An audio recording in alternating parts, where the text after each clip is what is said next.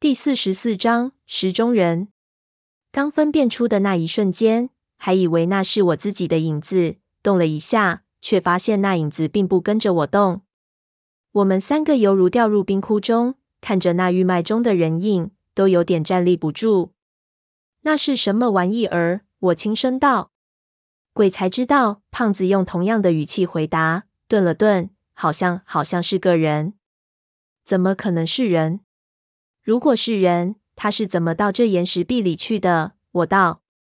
胖子看了看我，哆嗦着问：“你有没有听说过石中鱼的传说？”他才说完，我身上就冒出一连串的鸡皮疙瘩。石中鱼是志怪小说中经常出现的故事，说一块完整的山石被人打开之后，发现里面是空心的，不但有水，水中还有一条活鱼。没有人知道这鱼是怎么进到石头里的，也没有人知道这鱼是怎么活下来的。石头中没有任何的食物。这种现象往往被认为是神迹。石中有鱼，既然不是从外面进去的，那就是石头自己产生的。传说吃了这种石鱼能长生不老，但也有人说吃了即刻毙命。石中鱼的传说很广泛，各在都有，似乎不是杜撰的。胖子现在突然提起。我当然知道他指的是什么意思，但知道归知道，实在无法相信那种说法能用到这里。不可能，我道。既然石中可以有鱼，为什么不能有人？我吸了一口凉气，看着那石中的人影，还是摇头。不可能，这肯定只是看着像人的阴影。是不是？继续泼就知道了。那地上写的这东西不止一个。胖子道。我们立即故技重施，很快把四面墙上全部泼满水。随着所有的岩石都被浸湿，我毛骨悚然的发现，这附近的岩石里真嵌满了人形的影子，有各种不同的动作。洞壁的内部竟然好像全镶嵌着人。数了一下，和地上记载的完全一样。真是见了鬼了！胖子重新坐下来，难怪要雷书记出马。这他娘的是怎么回事情？难道是昆仑胎？我想起以前听说的天地生金的说法，难道这是个宝穴？翡翠在某种神秘的力量下人化了。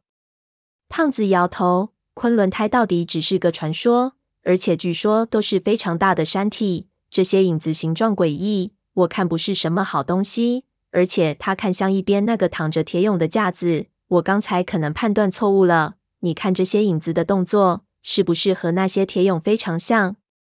我已经惊讶得无法说话。胖子接着面色惨白道：“我知道这很惊悚，不过我看这里的这些工具都是铸铁的工具，忽然就想到了这种可能性。”我看着那些人影，你是说这些铁俑不是运输工具，而是用来封他们挖出来的这些影子？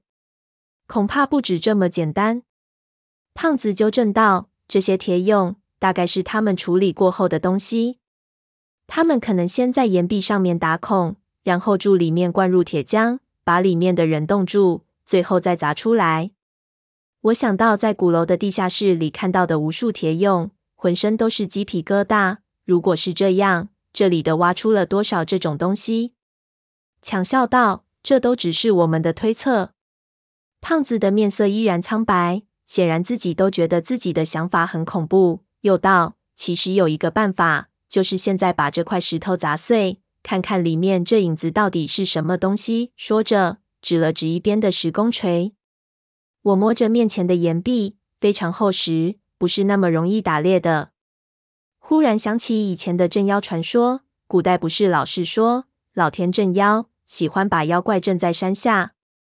我操！难道这些影子是妖怪？要是这样，把他们放出来，岂不是找死？